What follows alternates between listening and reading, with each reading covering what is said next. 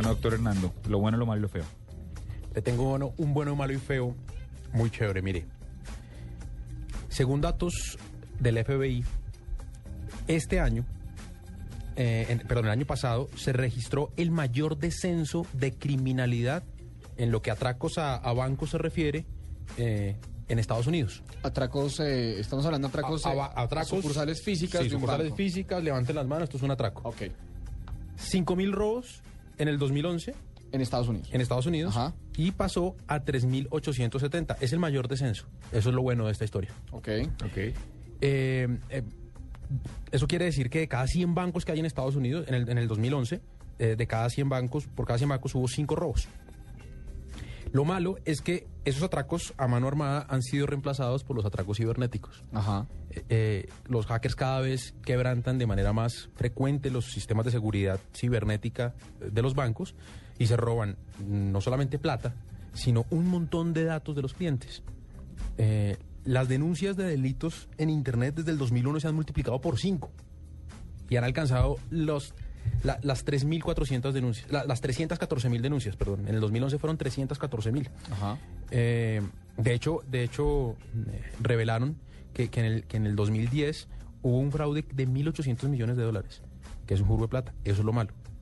Lo feo es que el FBI asegura que en el 2012 los atracadores de bancos eh, se quedaron con 29, con casi 30 millones de dólares, mientras que, mientras que, eh, perdón, 29 mil, mientras que en el 97 habían sido solo 107.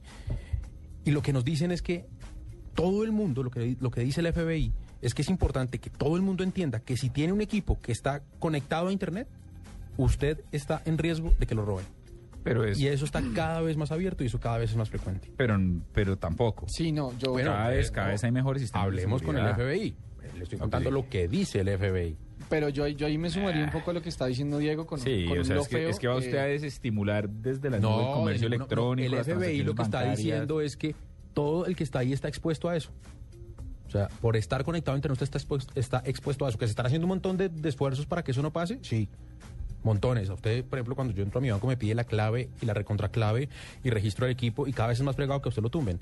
Pero, pero cada que vez es más está creci- fregado pero- entrar al banco. Sí, pero que están creciendo las amenazas, las amenazas cibernéticas, sí. Y eso es una vaina fea.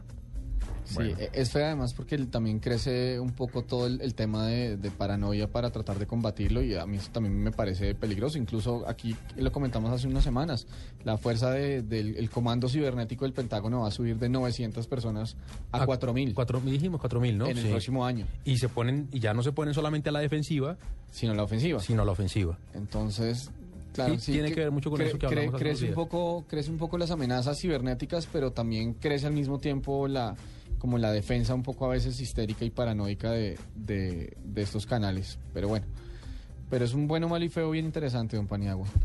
9 y 16 de la noche, ya volvemos, esto es la nube y ya regresamos con la cifra. Aprovechemos para hablar del trending topic de la noche, una numeral, una buena fiesta.